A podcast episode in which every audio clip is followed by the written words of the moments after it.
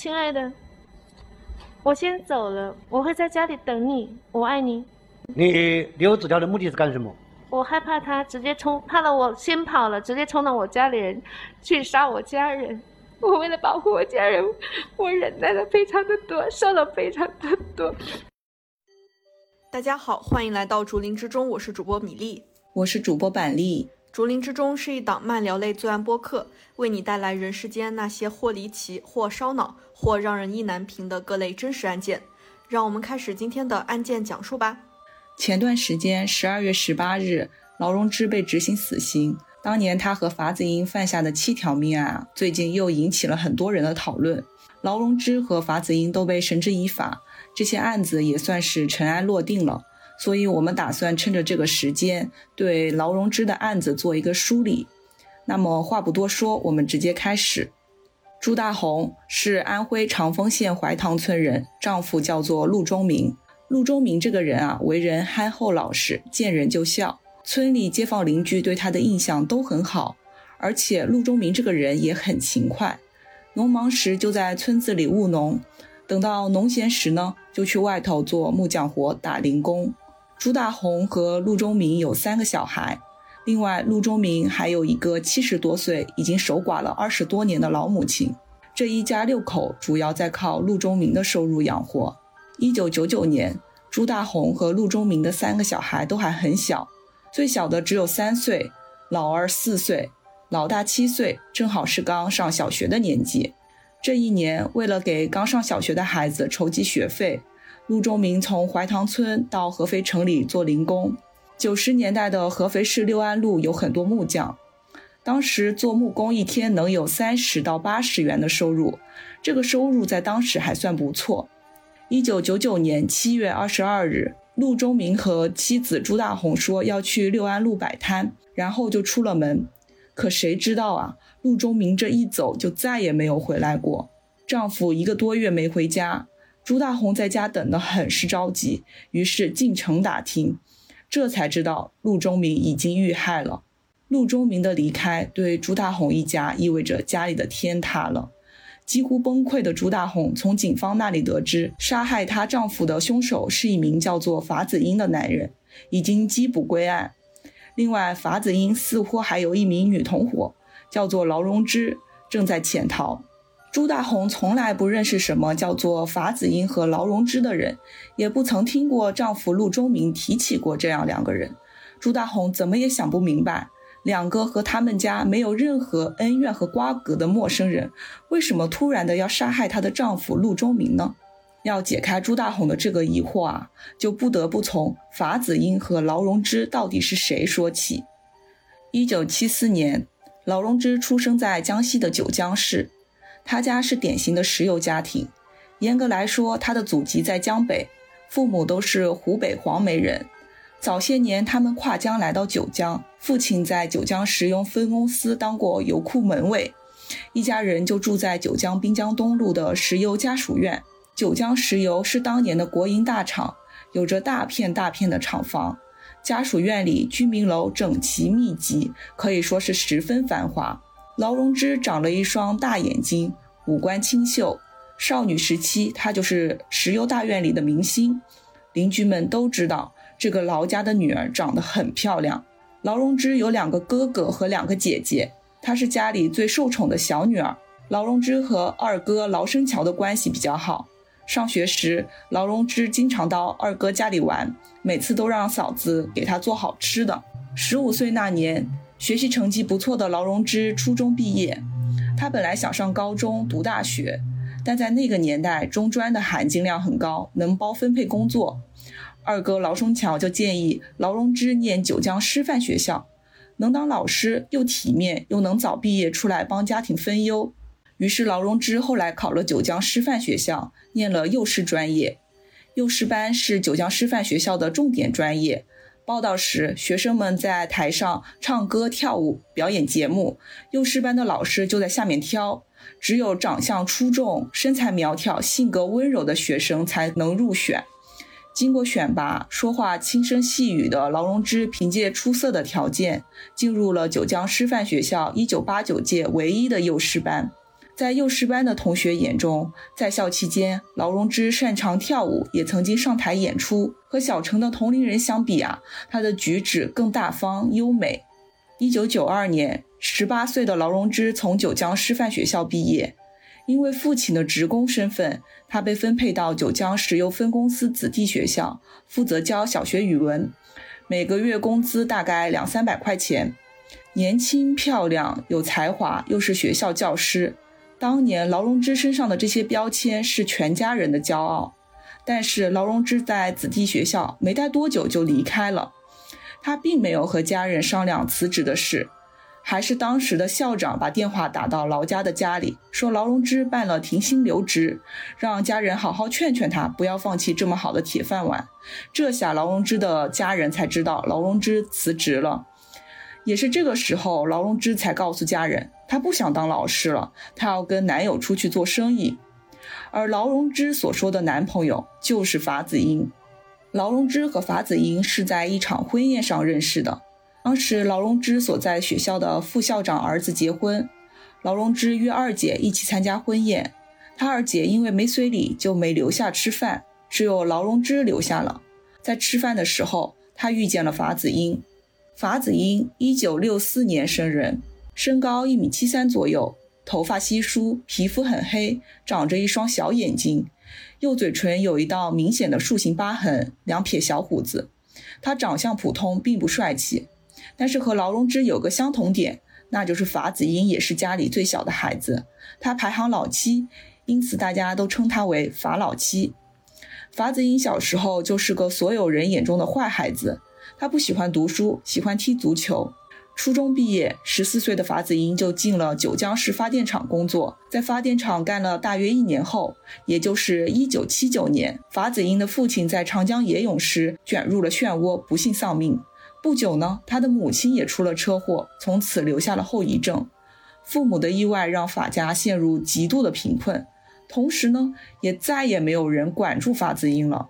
此后的他就成为了一个真正的混混。十五岁的法子英因为抢劫流氓罪被劳教三年，出来后他再次因为抢劫伤害罪被判有期徒刑十年，服刑八年。一九八九年出狱后，二十五岁的法子英并没有改邪归正，而是凭借着在狱中的资历和打打杀杀的本领，成了当地小有名气的黑社会头目。曾经的法老七啊，也就成了道上的法七哥。没多久，法子英还同一名女性结了婚，生了一个女儿。劳荣枝和法子英相识的那年，劳荣枝十九岁，法子英大了他十岁，年近三十，并且有家室。在婚宴上吃完饭后，法子英用摩托车送劳荣枝回家。此后，两个人开始了交往。交往没多久后，在一九九五年五月份左右，法子英在九江市和一个二十七岁、绰号小胖子的人起了纠纷。当晚，他纠集六七个人，带着手枪和砍刀包围住对方五六个人。法子英用枪顶着小胖子团伙中的领头人，一个外号叫做“光头”的人。法子英命令光头跪下，然后用啤酒瓶砸，用刀砍，将对方打倒。后来，他用刀和鱼叉又把外号“小胖子”的人也打倒了。光头和小胖子身受重伤。法子英意识到自己犯了事儿，于是决定带着女友劳荣枝离开九江避风头。劳荣枝因此办了为期一年的停薪留职。在后来的陈述中，劳荣枝称啊是法子英骗他的，法子英告诉他外面的钱好赚，然后他就想到了停薪留职。他本人并不想辞职。无论如何呢，劳荣枝还是跟着法子英离开了九江。他们先是去到了深圳，但是很快他们身上的积蓄就花光了。于是劳荣枝就去深圳的一家酒吧当坐台小姐，赚钱来满足两个人的生活消费。但是坐台小姐挣的钱并不能完全负担两个人的开支。法子英就想去江西的省会南昌搞点钱。在深圳待了半个月以后，他们离开了。离开之前，他们还在劳荣枝当时打工所在的那家酒吧偷了一名年轻女子陈家的身份证。之后，法子英和劳荣枝在一九九五年底回到九江，在一九九六年春天再度离开了九江。一九九六年八月，劳荣枝和法子英两个人来到南昌，租住在胜利路商贸大厦一楼的一居室内。在南昌，劳荣枝拿着偷来的陈家的身份证，进入当地的爱乐英夜总会当坐台小姐，目的是帮法子英物色有钱的男人，把他骗到出租屋供法子英绑架敲诈，也就是我们俗称的仙人跳。很快，三十多岁的熊起义成了他们的下手对象。劳荣枝和法子英把这类对象称为“猴子”。熊起义的条件符合他们的要求。有一次，熊起义带劳荣枝吃夜宵。法子英偷偷跟过去，摸到了他家的地址。他发现啊，熊起义的家里装潢漂亮，像五星级宾馆。他还查到熊起义开了一个酒店和一家电器商行。确认熊起义确实是有钱人后，一天，老荣枝把出租屋的电话给了熊起义，并约好在出租屋见面。熊起义赴约，进了出租屋的门后，藏在屋内的法子英把门一关，拿刀叫了上来。熊起义试图用手夺刀，结果被法子英砍伤。法子英要求熊起义拿十万元出来，被刀挟持的熊起义答应了，但是他要求劳荣枝和法子英两个人跟着他去他的家里取钱。法子英将熊起义身上佩戴的金项链、金手链、钻戒和劳力士手表取下，瞬间又换了主意。他对熊起义说，他要自己去熊家取钱。此时，熊起义大声地叫唤起来。法子英迅速用绳子勒紧熊起义的脖子，直至他没了呼吸。为防止被人发现，法子英将熊起义拖到卫生间，用刀将其尸体肢解后分装到四个袋子里，再用自来水把现场冲刷干净。下午，法子英拿着熊起义身上找到的钥匙，先带劳荣枝到熊家认了门。到了夜里，法子英带着熊起义的部分尸块再次来到熊家。当时，熊起义的妻子和年仅三岁的女儿正在睡觉。法子英趁其不备，持刀挟持了他们，并拿出熊起义的尸块威胁熊起义的妻子拿钱。熊起义的妻子赶忙在家里找了两三千块钱给法子英，但这根本满足不了法子英的胃口。他继续挟持着熊起义的妻子和女儿，让劳荣枝去翻熊家里的财物。熊起义家被洗劫一空，法子英仍不罢休。为了灭口啊，他要用皮带将熊起义的妻子勒死。这个时候，熊起义的女儿当然是又惊又怕，哭喊不停。法子英就嫌小女孩太吵，又用裙带把一旁年仅三岁的女儿也勒死了。杀人后，法子英将母女二人的尸体拖进卫生间，丢在浴缸中。第二天天亮前，劳荣枝和法子英二人锁上熊家大门，带着抢劫来的价值三万多的手表等财物，八千零九十元现金人民币，一百一十元港币，十美元，江西邮电企业债券人民币一千元，银行存单九点五万元，逃跑了。几天之后啊，恶臭从熊家以及劳荣枝和法子英的出租屋里渗出来，马上就有人报了警，警方破门而入。翻遍所有房间，才拼凑出熊起义完整的尸体。一开始，警方并未在现场找到有价值的线索。经过周边走访调查，发现啊，和熊起义曾经接触过的陈家有重大嫌疑。随后，对身份证的主人陈家进行了询问，但警方很快发现此陈家非彼陈家。随后，警方在法子英、劳荣枝的出租屋找到了一些九江特产。再根据周边证人回忆，两个人说话有九江口音，最终才锁定犯案的那个陈家是劳荣枝。南昌案发后，一九九六年八月十八日，南昌市公安局向全国各地公安机关以明传电报的形式发布了对劳荣枝和法子英的通缉令。在南昌犯案后，法子英和劳荣枝先逃回了九江，把金银首饰和大皮包留在了法子英妈妈和姐姐的家里。之后，两个人先后去了温州、台州、南京、广州、澳门、北京、杭州、合肥等地，每到一处只停留十来天。一九九七年十月，在多地辗转之后，两个人又来到了温州。到了温州后，为了隐瞒身份，两个人分开住在两个招待所。然后呢，劳荣枝到温州的一家浦发 KTV 上班，做的还是坐台小姐。这次她化名格格，自称来自四川。坐台赚钱不多，两个人很快又没钱了。劳荣枝就和法子英商量，通过绑架勒索获得钱。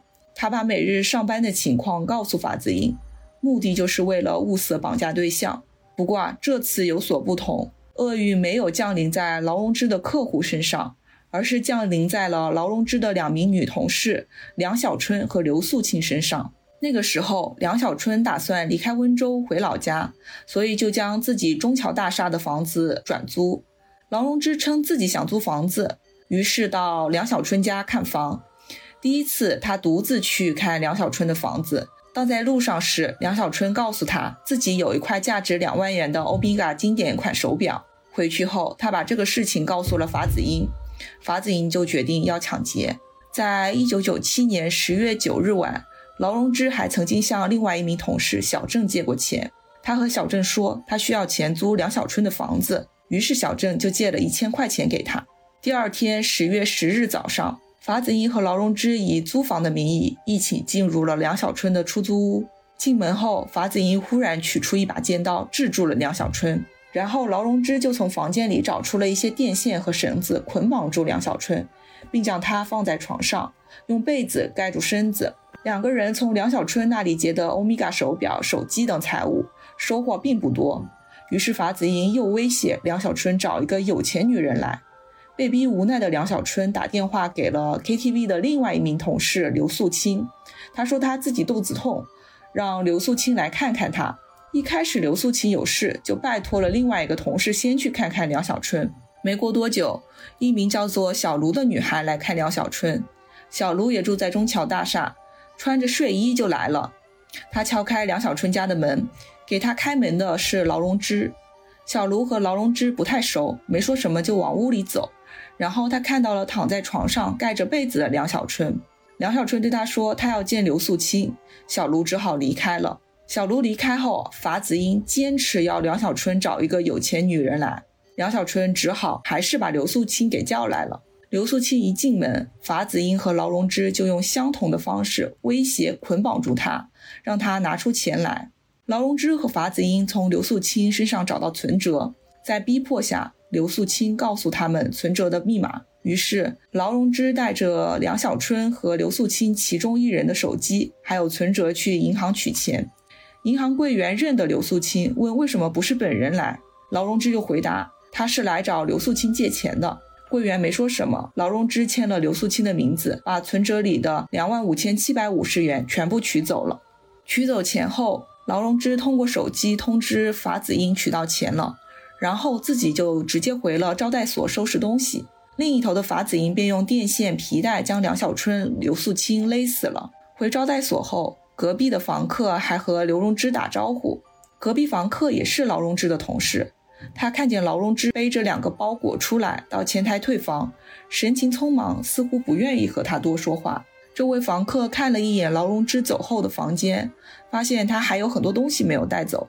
不过当时的他也没有多想。之后，劳荣枝和法子英在大巴车上会合。一九九七年十月十二日下午，梁小春的男友钱某通过翻阳台进到梁小春的出租屋，发现两具尸体后报警。钱某的证言称，梁小春和刘素清两个人被电线捆绑起来，梁小春在床上，刘素清在地上。现场照片显示，梁小春死亡时俯卧在床上，手被反绑在背后；刘素清死亡时仰躺在地上，手互交叉绑于腹部，两个人均被勒死。虽然衣服被褪去，但没有被强奸的痕迹。在捆绑其中一人的电蚊香背后，法医提取到了法子英的指纹。犯下温州案后，劳荣枝和法子英又是四处逃窜，辗转多地。在一九九九年七月初，他们来到了安徽合肥。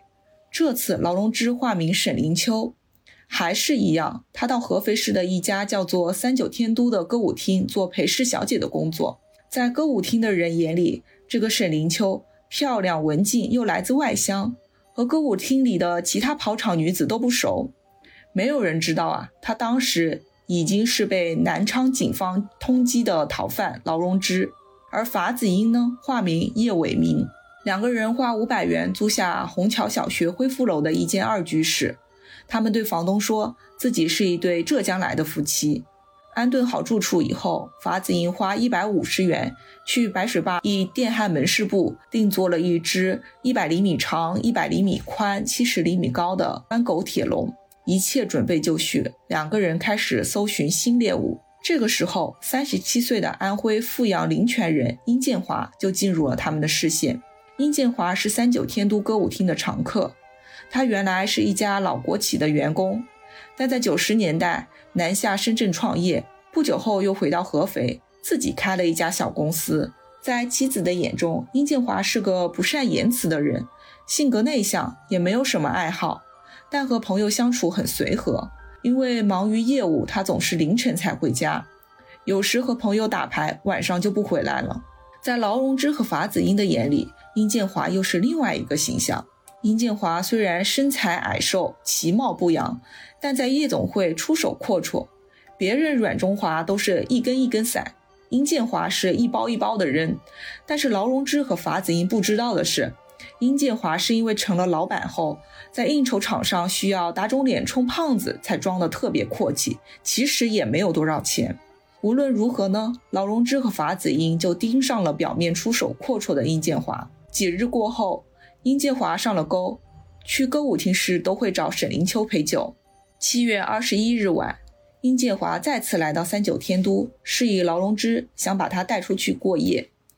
劳荣枝拒绝，称领班不同意他出台，却又私下约定让殷建华第二天一早去他的出租屋找他。七月二十二日一早，殷建华趁妻子出去上班后，离家前往劳荣枝的出租屋，推开门，却撞上了手持尖刀的法子英。法子英发话：“坐下，动我就宰了你。”殷建华瘫坐在地上，被法子英拖进狗笼，上锁后又用铁丝紧紧扎住笼门。接着，法子英又对殷建华说：“我就是吃绑架这碗饭的。”说完，还掏出自制的手枪，举到殷建华面前。法子英开口向殷建华要二十万，之后又改口要三十万。见殷建华的态度很犹疑，法子英又威胁说：“我可是杀过人的，你相信不？”殷建华不吱声。法子英又说：“我说一千到一万，你也不怕？等一等，我做给你看。”当天，法子英让劳荣枝去买了一个冰柜，然后自己来到了六安路木工市场。法子英以做工为名，把刚刚来合肥摆摊没几天的小木匠陆忠明骗到了出租屋。陆忠明跟着法子英到了出租屋，刚进门就看见被关在狗笼中的殷建华。陆忠明见情况不对，转身就准备往外走。却被法子英用尖刀抵在了胸口，动我就宰了你！法子英逼着陆中明趴在地上，用绳子将其双手绑住，反剪在背后，叫劳荣枝把殷建华带出来。陆忠明挣扎着从地上爬了起来，大呼救命。法子英冲上去向他腹部捅了一刀，又对着陆忠明头颅砍了一刀。法子英又残忍地在陆忠明的背部刺了二十多刀。陆中明咽气后，法子英将他的头割下，藏在冰柜中。在一旁目睹杀人全过程的殷建华被吓瘫了，乖乖的在法子英的指示下写下字条，连夜给妻子打电话，让拿钱来赎人。于是呢，殷建华家中的电话铃突然响了。其实两个小时前，殷建华的高中同学曾经打来电话说联系不上殷建华了，打他手机也关机了。于是这个电话一响。殷建华的妻子立即焦急地抓起电话，但是她没有想到，听筒那头传来丈夫的声音，说自己被绑架了，需要准备三十万元，在三天内交给绑匪。一开始听到丈夫被绑架，妻子有些不相信。那段时间，夫妻二人因为家庭琐事有些不愉快，妻子在电话里也没多和殷建华说话。殷建华在电话里嘱咐妻子，在二十分钟内到长江饭店大门口等一个身穿黑色 T 恤、留着小胡子的人。殷建华还说，对方已经杀了一个人，还把人头砍了下来。将信将疑的妻子空手赶去长江饭店大门口，一直等到晚上九点四十五分，也没有见人来，便离开了。这次错过倒是让妻子躲过一劫。当天晚上十一点五分，殷建华打来了第二个电话。询问妻子刚才是否如期赴约，妻子回答去了，但是没有见到人。殷建华又要妻子去准备一万元，第二天一早拿给绑匪。这个时候，妻子有些慌了，她让丈夫叫绑匪接电话。紧接着，电话那头传来一个男人的声音，对方让他好好合作，第二天九点等他电话。然后也就没有再说其他的了。这个电话里的声音就是法子英。七月二十三日一早，殷建华的妻子找同事凑齐了一万元。上午十点，法子英打来了电话，说已在合肥市工业设备安装公司小门旁的工商银行对面等他。见面后，殷建华的妻子带着法子英往家里走。一路上，法子英从裤袋里掏出殷建华的钥匙和三张他亲笔写的字条。他还对殷建华的妻子说自己是专门干绑架这回事的。说完，法子英还从身前裤袋位置掏出一把转轮手枪。殷建华的妻子这才确信殷建华真的遇上了绑匪，便借口要去同事那里筹钱为由，让法子英独自在家等候。逃离宿舍楼后，殷建华的妻子拜托同事拨打了幺幺零。在殷建华的家中，法子英并没有等来送钱的殷建华妻子。等他反应过来时，已被全副武装的西市分局、现蜀山分局刑警大队、合肥市公安局幺幺零直属大队和防暴三大队民警层层包围。面对武装完备的警察，法子英躲在床后，手持一个密码箱挡在胸前。当时专案组组长对法子英劝说道：“实际上没有必要这样，你把枪拿出来，自己走出来不就行了吗？”法子英回应称。其实你的生命跟我的生命是一样的，民警随即附和道：“对呀，对呀，都很珍贵的。”这个时候，谁知道法子英话锋一转，讥讽民警道：“珍贵什么？你拿那一点工资？”当时抓捕一线的民警，现合肥市公安局庐阳分局杏林派出所副所长陈峰回忆，当时参与行动的配枪民警至少有九至十人，有的分布在过道上。有的在三十栋一楼空地上，以防法子英跳楼逃跑。在长时间的劝说无果后，民警向室内发射了一颗催泪弹。陈峰说，法子英曾经把头伸到窗外，但看到地上也有枪指着上面，才持枪向外逃窜。法子英出来后，朝着警方打出第一枪。此后，民警开始回击，周围群众被隔离，没有看到枪战，只听到枪声不断。警方共打出二十余枪，期间法子英向警方射击两三枪。宿舍楼楼道狭窄，几乎没有掩体，民警们身穿防弹衣，佩戴头盔，或是半猫着腰藏进柜子里，或是用种花的小瓦盆作为掩体。枪战中，法子英被子弹击中右腿倒地，民警赶紧围了上去，踢走了他自制的手枪。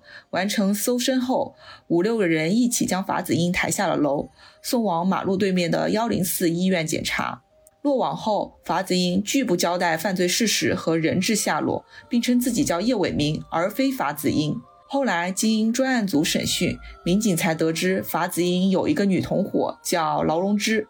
法子英曾在最初的供述中称，劳荣枝将人质带去河南和安徽交界的某地，陈警官和同事们就赶紧去法子英说的地方开展抓捕，和当地公安挨家挨户搜寻，但根本就没有找到人。五天后，也就是七月二十八日晚上，虹桥小学恢复楼一处二居室，也就是劳荣枝和法子英租的那间屋子，发出了臭味。对面邻居看到有蛆虫从门缝里爬出来。喊房东来清理。房东打开出租屋房门的时候，被眼前的一幕震惊了。南卧室北墙地面上摆放着一只宽一米、高零点七米的长方形铁笼，一具发黑的男性尸体身着内裤俯卧在笼子里，手脚都用白布绑在了铁笼上。房东见状立马报案。随后赶来勘察现场的民警，又在北卧室的冰柜里发现了一具男性尸体，头颅和躯干已经分离。由于法子英被抓捕后一直拒绝供述，也不交代劳荣枝和人质的下落，等到尸体被发现时，已经高度腐烂，无法精准地推测出死亡时间。次日早上，法医对殷建华高度腐败的尸体进行了尸检。根据环境温度及尸体周围所见的1.2厘米最大躯长，推断死亡时间距尸检有五天左右。依照尸检报告，殷建华的死亡时间在7月24日左右，但法子英于7月23日早上已经离开了出租屋。那么，杀死殷建华的凶手是谁呢？法子英曾经在笔录中提到过，他叮嘱过劳荣枝，如果他不回来，就杀死殷建华。再后来，有一次，法子英和他的辩护律师交谈，他问律师：“合肥死了几个人？”律师告诉法子英：“死了两个人。”后追问法子英：“殷建华是不是你杀的？”法子英回避了这个问题，表示不想说了。法子英在侦讯时尽力避开了劳荣枝这个人，与警方不停地兜圈子。他还称自己在常州也杀过人，不过因为证据不足，没有立案。法子英的交代大多数是被动的，除了合肥案以外，警方先是发现了1996年南昌案件的通缉令，跟法子英确认了南昌案的经过。然后温州警方看到案情通报，发现南昌案、合肥案的作案手法和此前一桩凶案类似。在一九九九年八月十日下午赶到合肥提审了法子英，法子英这才承认一九九七年在温州也曾杀害了两名女子。不过令人震惊的是，在开庭公审那天，法子英推翻了过往的全部供述。他说自己是一名职业杀手，被台湾老板买凶杀人。他称所有的案件是自己一人所为，和劳荣枝无关。后来啊，了解此案的人士分析称。法子英之所以当庭翻供，是得知劳荣枝仍未归案后的包庇行为。最后，安徽省合肥市人民检察院起诉书指控，被告人法子英于一九九六年七月至一九九九年七月，伙同劳荣枝流窜作案，在南昌。法劳二人以勒索财物为目的，采用诱骗手段将熊某绑架并杀害肢解，之后窜入熊某家入室抢劫，为灭口杀死熊家妻子二人。在温州，法劳二人使用暴力入室抢劫，为灭口杀死梁某、刘某二人。在合肥，法劳二人诱骗绑架殷某后，以杀死肢解无辜木匠为手段，恐吓殷某交出财物，之后将殷某杀死。被告人法子英的行为构成绑架罪、故意杀人罪、抢劫罪，犯罪手段特别残忍，犯罪情节特别严重，社会危害性极大。起诉书指控罪名成立，判处死刑，剥夺政治权利终身，处没收个人财产，罚金两万元，并决定执行死刑。一九九九年十二月二十八日，法子英被执行枪决。其实，在法子英被捕后很长的一段时间里，警方都无法确认冰柜中的被割下头颅的无名尸究竟为何人。直到后来朱大红来城里找失踪一个多月的丈夫，警方才确定了冰柜中的受害人是陆忠明。朱大红难以相信，法子英和劳荣枝两个人竟然为了恐吓殷某交出财物，杀害了与他们素未谋面的无辜的丈夫陆忠明。虽然法子英被绳之以法，但是同伙劳荣枝却一直潜逃在外，这一逃就是二十年。劳荣枝一直是朱大红心里的一根刺。二十年来，朱大红每年至少跑一次合肥公安局询问案件进展。抓到劳荣枝，让他得到应有审判，是朱大红生活的信念。这么多年，朱大红从未想过再找人结婚，完全靠自己撑起这个家。终于。皇天不负有心人，在二零一九年十二月二日，案发二十年后，朱大红等到了劳荣枝落网这一天。当时的他在城里做保洁走不开，就第一时间让儿子去给陆忠明上坟，告诉他这一消息。彼时，陆忠明的母亲已去世几年，临终前还在问劳荣枝的消息。朱大红说：“他想婆婆在天，有灵也可以瞑目了。”其实呢，劳荣枝的捕获过程也非常巧合，但也证明了那句话：天网恢恢，疏而不漏。他是被天眼捕获的。从二零一九年下半年起，七十周年国庆前后，全国公安机关开展了“云剑行动”。所谓“云剑行动”，就是以互联网云服务、云平台为利剑去抓捕疑犯。在厦门拥挤的商业中心，一张女人的脸被拍了下来，经过大数据比对。警方发现这张脸和命案逃犯劳荣枝照片相似度达百分之九十七点三三。商场里的不少人也认识这个女人，说她英文名叫雪莉，在商场专柜卖表。那天早上，几个便衣民警走到柜台后面，找到所谓的雪莉。雪莉被捕后自称是南京人，姓洪，但民警向她展示手机里的照片后，她顺从地跟着走了。抓获几个小时后。二零一九年十一月二十八日下午，警方对他进行了审讯。第一次讯问，警方向他出示了犯罪嫌疑人的权利义务告知书。他说不想看。被问及个人情况时，他自称不会说任何话，不知道父母的名字，不知道祖籍哪里。他还说自己是孤儿，不知道被网上追讨。再度被问话时，他仍记不清自己哪一年在哪里出生，但想起自己是小学文化。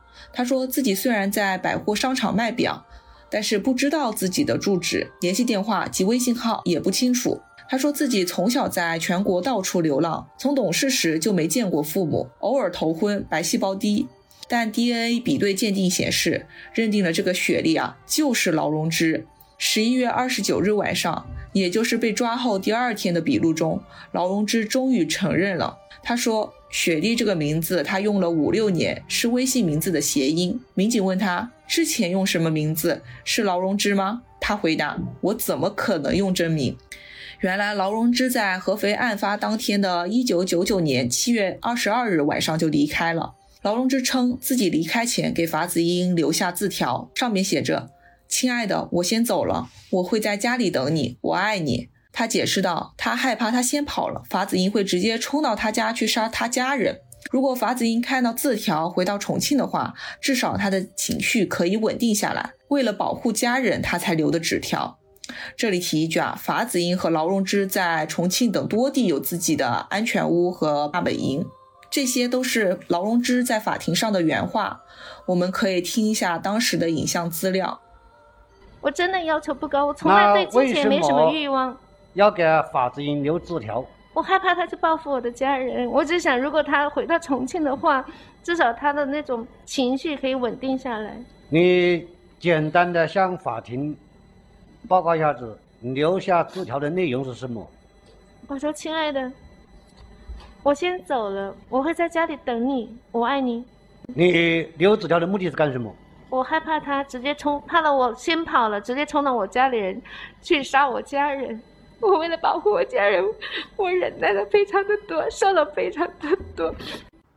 离开合肥案发现场，劳荣枝坐招手就停的小巴车出了安徽省，然后去了河南和武汉。辗转之后，他最后来到了厦门。在落网后。劳荣枝曾这样说：“虽然我很龌龊，但是厦门是净土。”来到厦门后，劳荣枝曾经在一家名为“真爱”的酒吧工作。酒吧地处当地有名的酒吧一条街，晚上六点营业至凌晨三点。大约是二零一六年年中，劳荣枝在酒吧担任客服，工作是向客人卖酒，获取提成。酒吧的工作人员小周说，多数情况下，客服要陪客人喝酒，每消费一千元，客服能赚大概八十元。那个时候，劳荣枝就叫雪莉了，英文名叫 Sherry。酒吧里常有外国人进出，一个英文名能快速拉近和客人的关系。在酒吧同事印象中，劳荣枝很会打扮，说话温柔，总是化很浓的妆，很妩媚。小周说，劳荣枝不偷懒，看到有客人就会主动打招呼。劳荣枝在真爱酒吧工作了大约半年，期间还在 4S 店卖过车。也是这个时候，劳荣枝被一名男性长期追求，同事们都感觉追求劳荣枝的这位大叔很真诚，劝他们在一起。这位大叔追求的很紧，但一直被劳荣枝拒绝。不知是不是为了考验这位大叔，大叔来找劳荣枝喝酒时，劳荣枝还躲起来，把其他陪酒女孩支过去。最后呢，是在二零一七年年初。劳荣枝接受了大叔的追求，从此便不再去酒吧了。他的朋友圈里呢，多了卖表的信息。根据此前披露的种种信息，商场的那间手表专柜极有可能是劳荣枝奔逃二十多年来唯一一份比较正式的工作。手表店老板，也就是追求劳荣枝的大叔，也是已知的除暴徒法子英以外，劳荣枝的第二任男朋友。二零二零年九月一日到二零二一年九月九日，江西省南昌市中级法院依法对被告人劳荣枝故意杀人、抢劫、绑架案进行一审公开审理。劳荣枝在庭上表示：“我是他的性欲工具，也是他的赚钱工具。”这个他指法子英。据他供述，自己遭到法子英性侵、殴打，曾经为此堕胎四次。据劳荣枝供述，他是想离开法子英的。早在南昌时期，他已经和法子英分手，然而法子英依然控制着他，逼迫他从事坐台工作，进行诱骗他人等违法行为。值得注意的是，虽然对动机的解释不同，但对几起案件的描述，劳荣枝不仅记得细节，还暗暗吻合了法子英的说法。对于死无对证的命案，劳荣枝都否认杀人的故意，更重于解释自己很无奈。但是呢，公诉方认为四起案件，劳荣枝和法子英均为主犯，由两人共同商定，并且分工明确。理由有下面四个。第一个，首先是在一九九六年的南昌案件，两个人的供述中都提到了两个人共同商定由劳荣枝去娱乐场所坐台物色绑架对象，说明被害人熊某就是劳荣枝在陪酒时物色到的。不仅如此，劳荣枝在供述中声称，担心指纹留在现场，曾对法子英说：“不如一把火烧了这个家。”但这一行为被法子英制止。法子英认为这样更容易被警方发现。公诉人指控，从这些细节可以看出，劳荣枝在这起案件中不仅是主谋，而且主观恶意极强。第二个细节也是第二个理由，来自于1997年的温州杀人案。南昌灭门案之后，劳荣枝和法子英在1997年9月逃到浙江省温州市，入室抢劫梁某和刘某。根据劳荣枝二人的供述，在抢走被害人的现金和手机之后，由劳荣枝拿着被害人的存折去银行提款。证人证言显示，当时银行柜员问劳荣枝为什么不是本人来取款，劳荣枝非常镇定回答本人有事，并在提款单上写下了被害人的名字。公诉方认为，作案后这些冷静的操作再次证明劳荣枝所辩称的受到胁迫不能成立。更重要的是，劳荣枝在取款后电话通知法子英钱已到手，这个是给法子英一个非常重要的提示信号，它提示着成功取款，法子英就可以自由善后了。法子英在接到取款成功的电话后，勒死了两名被害人。公诉人认为，劳荣枝打电话的这一行为是造成两名被害人死亡的原因之一。第三个理由来自常州案件的细节。常州案是什么案呢？貌似我们前面没有提到啊。原来是在侦讯劳荣枝时，警方还发现当年多出了一件抢劫案件。米粒，你还记不记得法子英他说自己在常州也犯过案子？嗯，他说他在常州杀过人，然后当时好像是因为那个证据不足就没有立案。对，说的就是这个案子。原来他说的不是空穴来风。在温州作案之后呢，法子英和劳荣枝两个人绑架、抢劫、杀人的罪恶之手没有罢手。在一九九八年的夏天，两个人逃窜到江苏省常州市，继续此前两案的作案模式实施犯罪。只不过这次他们没有杀人灭口。在江苏常州，由劳荣枝把被害人刘某骗到了出租屋，事先躲藏在室内的法子英持刀挟持刘某，并刺破刘某胸口。接着，劳荣枝用事先准备好的铁丝将刘某捆绑在扶手椅上。被害人刘某是劳荣枝二人系列抢劫杀人案中唯一的幸存者。根据刘某的陈述，时隔二十多年，他身上仍留有当年被铁丝捆绑所留下的痕迹。刘某的证言还显示，劳荣枝在单独看管他期间，数次以割喉夺命相威胁。随后，二人逼迫刘某打电话给其妻子索要财物，并由劳荣枝前往指定地点将刘某妻子带回出租屋。刘某妻子带来了七万赎金，拿到钱之后，劳荣枝和法子英先后离开了现场。幸存者刘某说：“啊。”作案期间，法子英和劳荣枝两个人配合十分默契，劳荣枝并非被法子英胁迫的样子。最后，第四个理由来自合肥案的细节。一九九九年六月，劳荣枝二人逃窜到了安徽省合肥市，两个人继续沿用前三次的作案模式，杀害了殷某和小木匠陆某。合肥案中的庭审焦点为被害人殷某是否为劳荣枝所杀。公诉方出示了几点关键证据，认为殷某的死亡是劳荣枝所为。首先，法子英和劳荣枝的供述相互印证。法子英在外出期间曾四次交代劳荣枝，如果殷某反抗，就用铁丝勒死他。而殷某的尸检报告也显示，他是死于被人勒颈窒息死亡。而且，米粒，你还记得吧？法子英和律师的会见笔录中，法子英问律师合肥死了几个人，律师告诉法子英是两个人。律师追问法子英，殷某是不是你杀的？法子英回避这个问题，表示不想说了。嗯，这更说明法子英对殷某死亡当时是不确切知道的。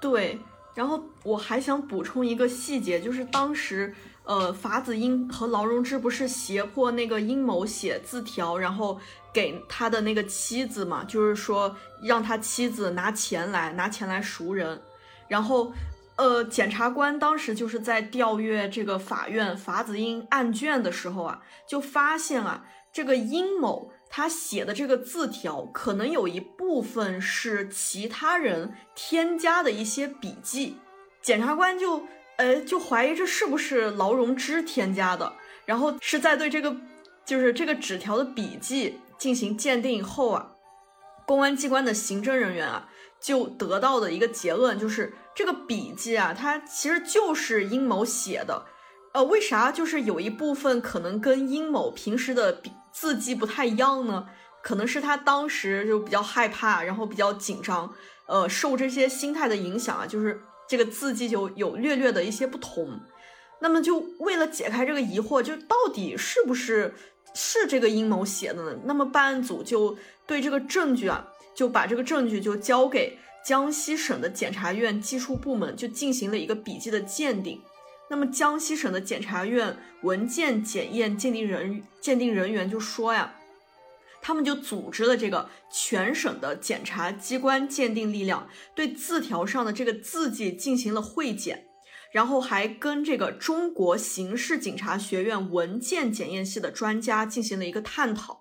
那么就通过一个特征的比对啊，就一致认为啊，就这个送检字条上面的字迹。和与公安机关扣押的劳荣枝的笔记本里面的字迹，以及劳荣枝犯案以后写的实验样本字迹是同一个人写的。那么也就是说，那么这个殷某当时写的字条上面额外添加的呃一一部分的这个文字，那就是这个劳荣枝写的。哎，那么这个劳荣枝到底写了什么呢？他就在这个殷某这个字条上面加了这么一句话。呃，他就写，他的同伙一定会让我比刚才那个人死的还快。就他让殷某加上了这一句，意思就是告诉这个殷某的妻子，呃，如果呃不拿钱赎人的话，那么殷某会死的比那个木匠更快。呃，大概是表达了这么一个就是威胁的一个话语。那么也就是根据这个证据，检察官就认为啊。那么这就证明了劳荣枝他就是有这个主观恶性的，所以就是说他有这个杀这个阴谋的这个动机在的。嗯，是的，是的，而且就我也还想再补充一点，就是之前法子英杀人，他的手法一般都是用皮带、裙带，就是用这种绳状物去勒死。呃，受害人的嘛，但是殷某呢，他是被老虎钳拧动铁丝勒死的，跟法子英之前的作案手法是不太一样，所以警方也从这一点来认定，呃，人很可能是劳荣枝杀的。嗯，所以啊，综合以上种种，公诉方认为劳荣枝到案后，侦查机关用了七个月时间进行了四十八次审讯。公诉人认真审查了四十八份供述，结合当年法子英的供述，得出的劳荣枝定罪依据充分真实。劳荣枝和法子英共同实施的系列犯罪，两个人都是主犯。以被告劳荣枝故意杀人罪、抢劫罪、绑架罪数罪并罚，决定执行死刑，剥夺政治权利终身，并处没收个人全部财产。劳荣枝当庭表示不服，提出了上诉。直到二零二二年十一月三十日上午，江西省高院对劳荣枝涉嫌犯故意杀人罪、抢劫罪、绑架罪上诉一案作出二审审判，驳回上诉，维持原判。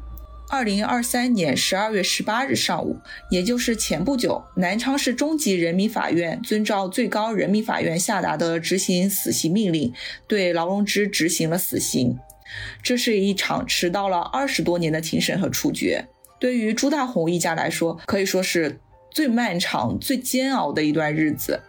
我们等了二十四年，终于等到了这一天。被害人小木匠陆忠明的女儿表示，上午看到劳荣枝处死刑的消息啊，心情很激动。但是她也说，终于松了一口气，但劳荣枝的死刑并不能弥补这些年给我们一家人带来的痛苦和伤害。朱大红一家人回想起当年陆中明被害时的无辜，依旧非常心痛。如今杀害陆中明的罪犯终于伏法，他们相信这个结果也是陆中明等待已久的。朱大红一家人将一起于近日前往埋葬陆中明的地方进行祭奠。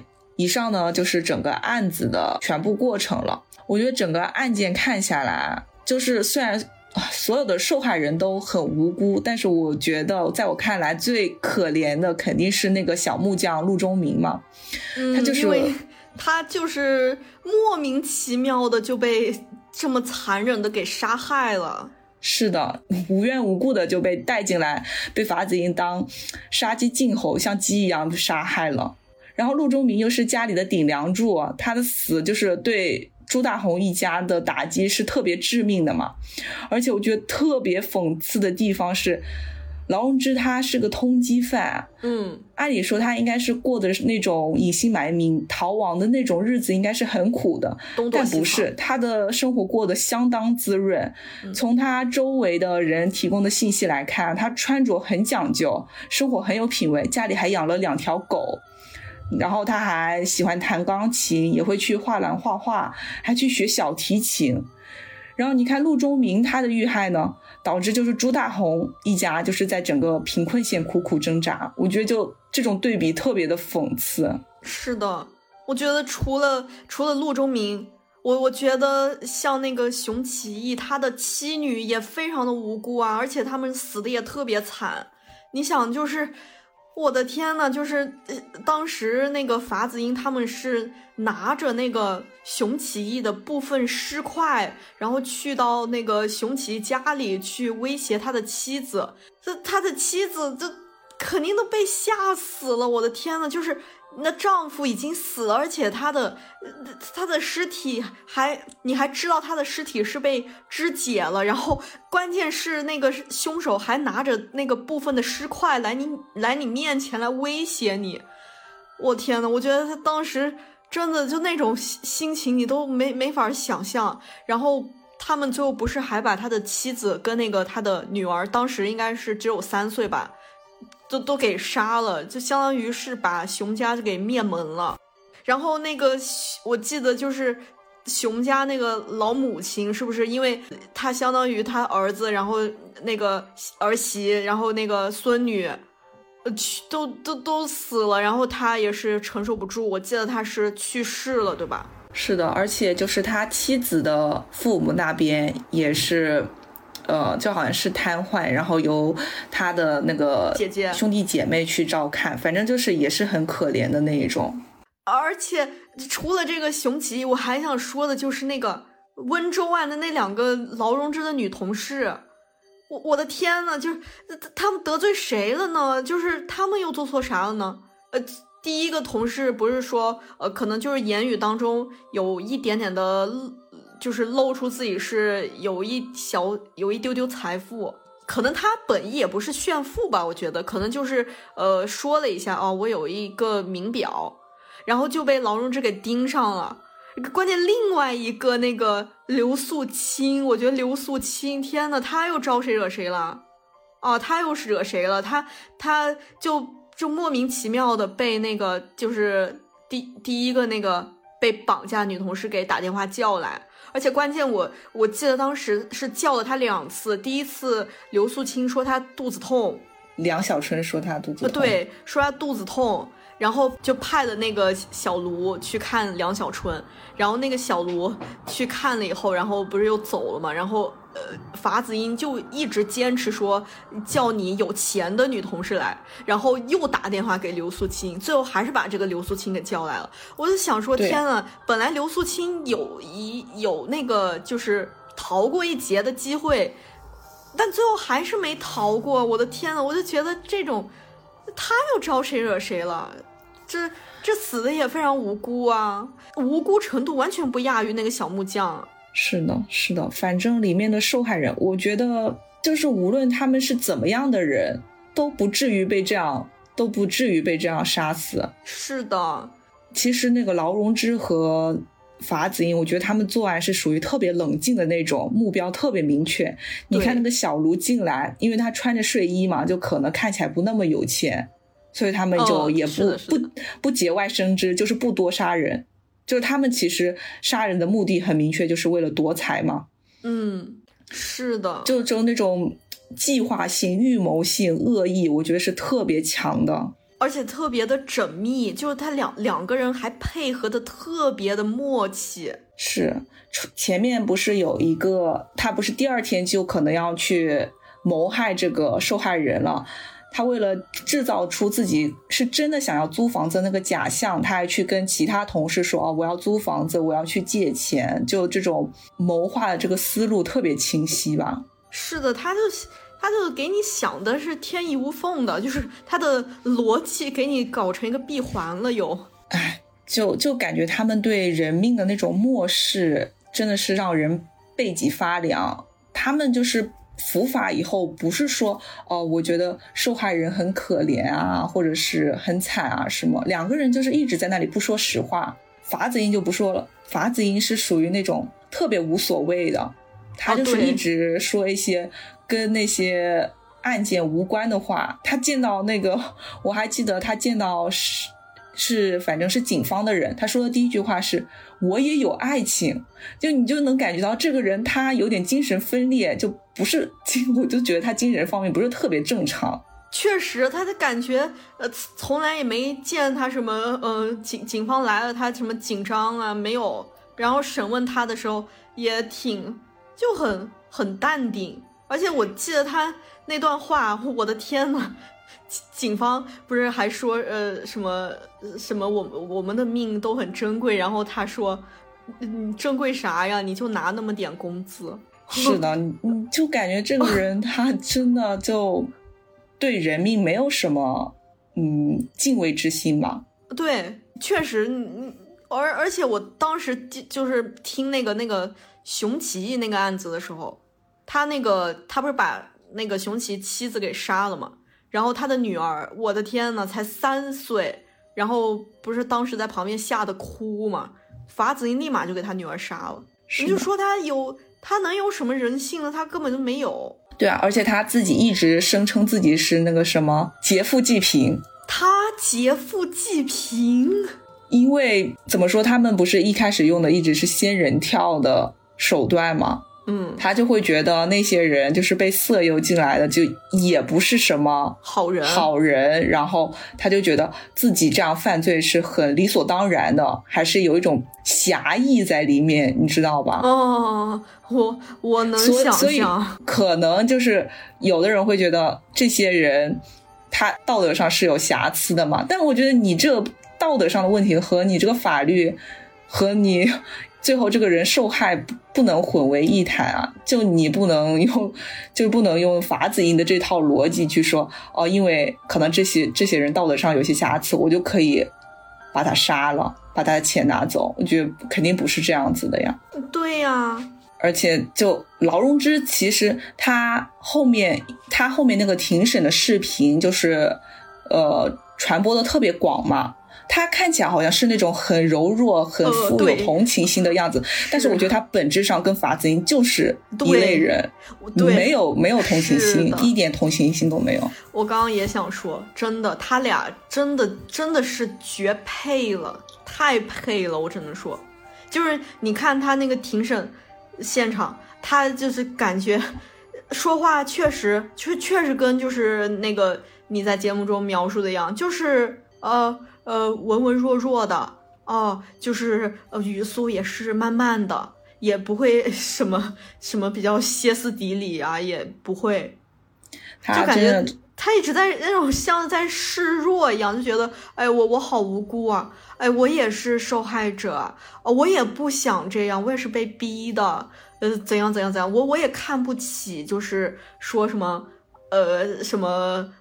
通过什么不正当的途径获取钱财，我也看不起，呃，就感觉自己特别特别的无辜。他就是一边嘴上说着就是正确的道理，但他对实际上没有去实践这些东西，他说的和他做的都是相反的。但他可以是，就是你知道，就是厚着脸皮说出来，我对觉得特别的特别的震惊，就特别让人愤怒。对，而且我就看到那个资料里，他他的原话啊，他是说过这么三句话，让我非常的，我我真真的是真是佩服啊！他怎么，他是拿什么样的心态说出来的？他就说，我走到哪里，别人都觉得我是知性女，我非常热爱生活，热爱生活的人是积极向上的，我这辈子没有跟人吵过架，对谁都好。哦，这就是他对自己的描述。你你能跟他实际做过那些事儿联系起来吗？我我我就觉得特别割裂。你你要这么理解他的话，那也是我觉得也是嗯，能能就是也是符合的。就是你去看他逃亡的时候，他不是还学什么钢琴，然后小提琴，然后我在那种呃，就是呃某某书上面还看到他很多照片嘛，就他在那个画廊里面学画画，确实像他说的啊，他很热爱生活，呃，他很积极向上，他就是呃想过那种岁月静好的那种对，我就想说“岁月静好”这个词，我真的觉得 嗯，他他他的岁月静好是用别人用血泪建筑出来的。呃，对，就他还能记得他做过那些事儿吗？我就特别好奇，他就怎么能那么坦然，就那么呃假装自己是一个那种那种呃中中产那种活下去的？他是怎么做到的呀？就是他的心理素质强大到你有一种都不知道说怎么怎么说好了。对，所以说他跟法子英，他俩不是在那个婚婚礼上认识的吗？我觉得真的就是一拍即合，一对，就是一拍即合，真的就是世界上两个一一模一样的人就就相遇了，就像就是命中注定的。虽然那个那个劳荣枝之前，呃，他他也是上了一个正经的那个那个大学，然后也是有一份非常非常体面、非常非常稳定的工作。曾经他也是一个别人就是眼中哎别人家的孩子这么一样的一个人，但是可能他本性确实就是就是这么一个嗯没有什么人性的这种人吧。然后我觉得他的本性可能就是被法子英给激发出来了。哦，我觉得他这个人肯定是，就很多人就觉得犯罪嘛，肯定会去追溯他的原生家庭怎么样。其实他的原生家庭我觉得还算可以的问，题吧？就从目前来看，没看到有什么啊。，所以我就觉得就是这个人的问题，就是嗯，这个人问题很大，对那不是他生长环境的问题。我觉得可能这种坏的这种基因，可能真的 真的就是与生俱来，就这个人他本身就带着这种基因。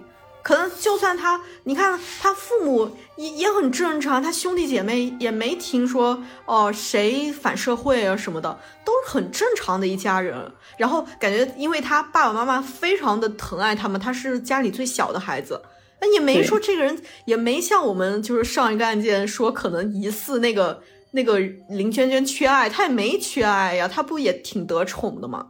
然后法子英她不也是家里最小的一个孩子吗？那没看这两人原生家庭有啥，就是特别特别严重的一些问题，没有发现呢。是，所以我觉得这个人就是坏到骨子里了。但是我觉得他很可怕的一点就是他坏到骨子里，但他会装作自己是一个好人的样子，那种反差让你觉得特别恐怖，你知道吗？他他的那个微信还用了一个初音未来的头像，哦，我就就那种。特别，他把自己弄得特别像一个那种很时兴、很时髦的那种年轻人。嗯，是你包括看他那些照片，就是他呃在画画那种照片，天呐，你你，我觉得他把他自己营造成一个知性女这一方面是非常成功的，我真的只能这么说。肯定他他就是逃亡以后，他身边的人，我觉得应该没有人知道他以前做过那些事儿，根本就看不出来啊。周围人所有人的那个对他的印象都是非常好的，就觉得他很温柔，很温柔说话轻声。对，轻声细语，很妩媚，都是这种形象。没有人觉得他什么很凶狠啊，或者是呃有杀气啊，对对都没有。是，其实我当时也是看的那个短视频嘛，就是他庭审的那个那那个、呃 当时的那个状态。哎哎，其实如果你并不了解这个案情，因为我当时呃，我我是耳有所耳闻啊，但是不是特别了解。哎，你就光听他说吧，哎呀，你都感觉都快被他洗脑了，我就觉得我天，这。检检察官是不是真得好好审一审？万一他怀疑是不是真的可能是冤案之类的？对，对，你就真怀疑是不是真是那个都是法子英做的？就他是真无辜啊？就或者是说他虽然啊，他真的实施了那个杀人的行为，哎，那他是不是也是处于一个呃被迫的呀？或者是他当时的心态是不是处于一个就是比较异常的一个心态？这不是他的常态，你就会这么怀疑。你你真的就会被他的那个逻辑，他那个态度，他整体散发出来那种氛围，你你会被他带着走。真的，我觉得大家完全可以去看一下那个当时那个庭审，演技特别好，比现在那些娱乐圈好多演员，我感觉演技都好。他说哭就哭，说掉眼泪就掉眼泪。而且而且，我是觉得呀，你就就如果啊，就是没有那个幸存者的话，就是你没法有一个。真正的一个当事人去证明，就是他犯的那些罪是真的，那那你还真有可能就是呃，这个案件没法很快的有一个决，就是一个一个判决。就还好有那个幸存者，就是证明劳荣枝他当时就是跟法子英属于是配合的超级默契，就而且劳荣枝他是一个很冷静。然后他也没有那种什么受胁迫啊这种状态，没有，完全是他主动的，他自发的嘛。所以很多很多人一开始就叫他“美女蛇”嘛。啊，对对对，是。我觉得这个外号可以说是很贴切。然后他他的这些案子不是在法法子英被抓以后，就改编成了那个电视剧《红蜘蛛》红蜘蛛里面的一些片段。是的，就当时小时候看《红蜘蛛》就觉得。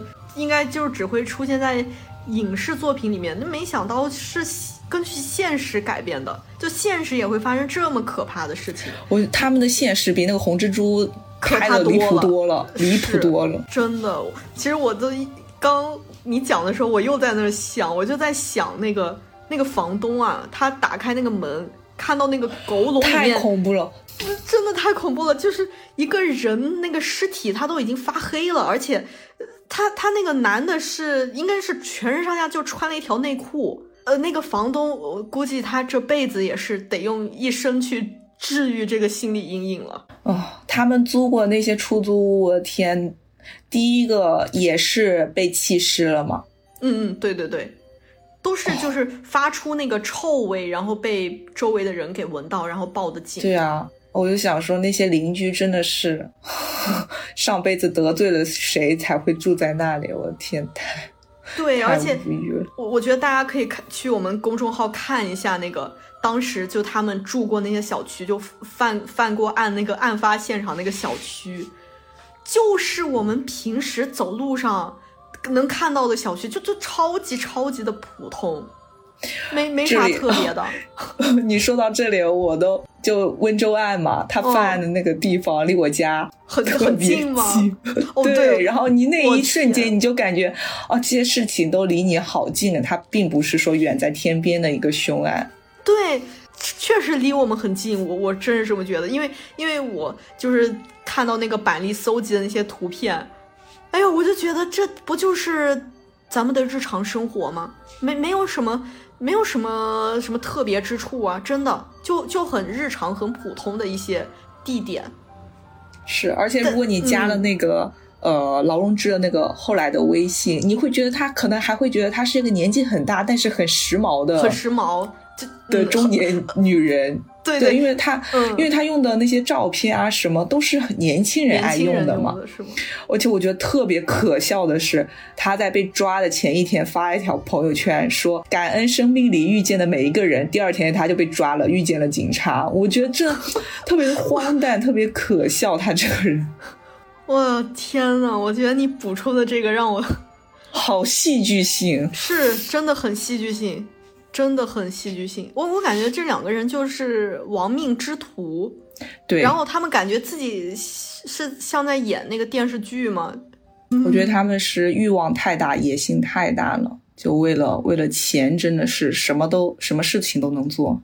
真的，哎，反正这期案件，哎，我觉得确实讲的特别好，而且梳理的特别特别的全，你真的就像就像看了一个纪录片一样。哎，哎，其实你说到那个熊某的妻子啊，我也觉得真的特别可怜，而且如果我是他们，我真的就会恨死那些 我的老公。我就想说，你在外面，你在外面搞。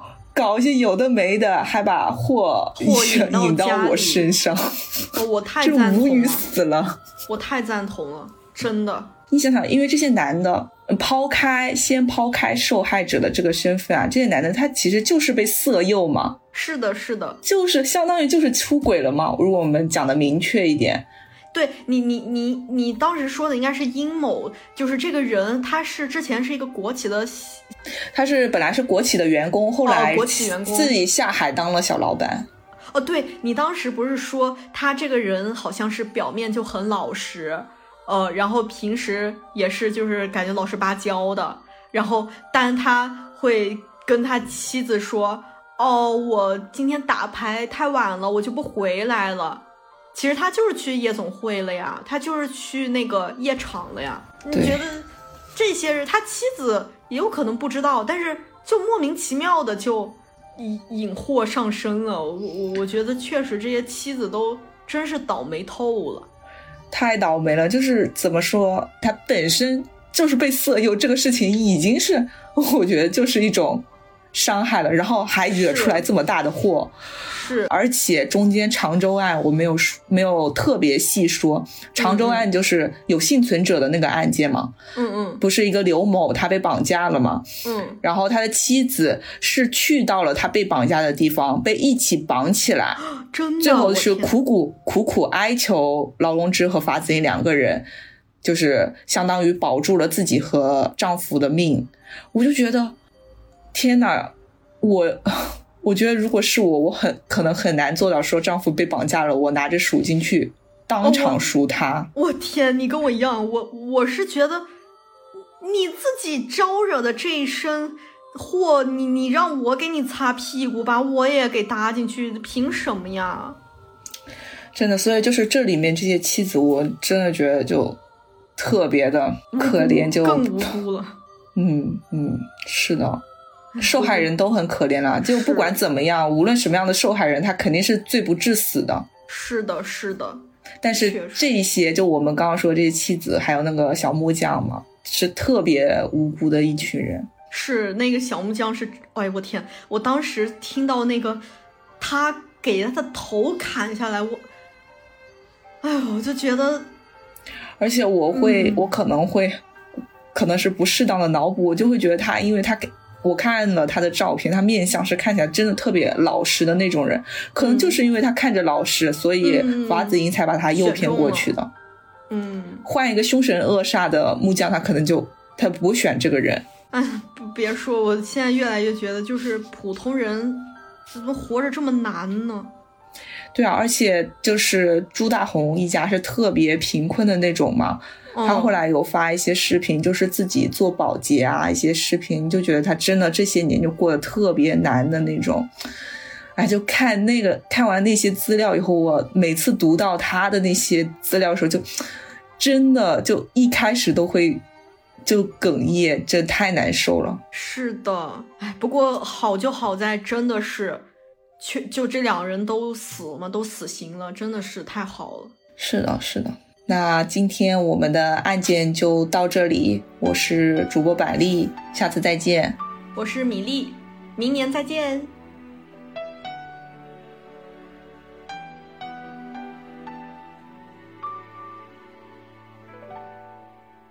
爱到尽头，覆水难收，爱悠悠，恨悠悠。为何要到无法挽留，才又想起你的温柔？给我关怀，为我解忧，为我平添许多愁，在深夜无尽等候，独自泪流，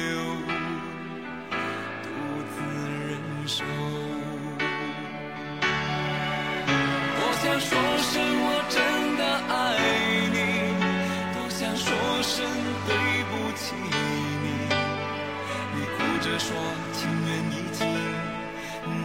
再续。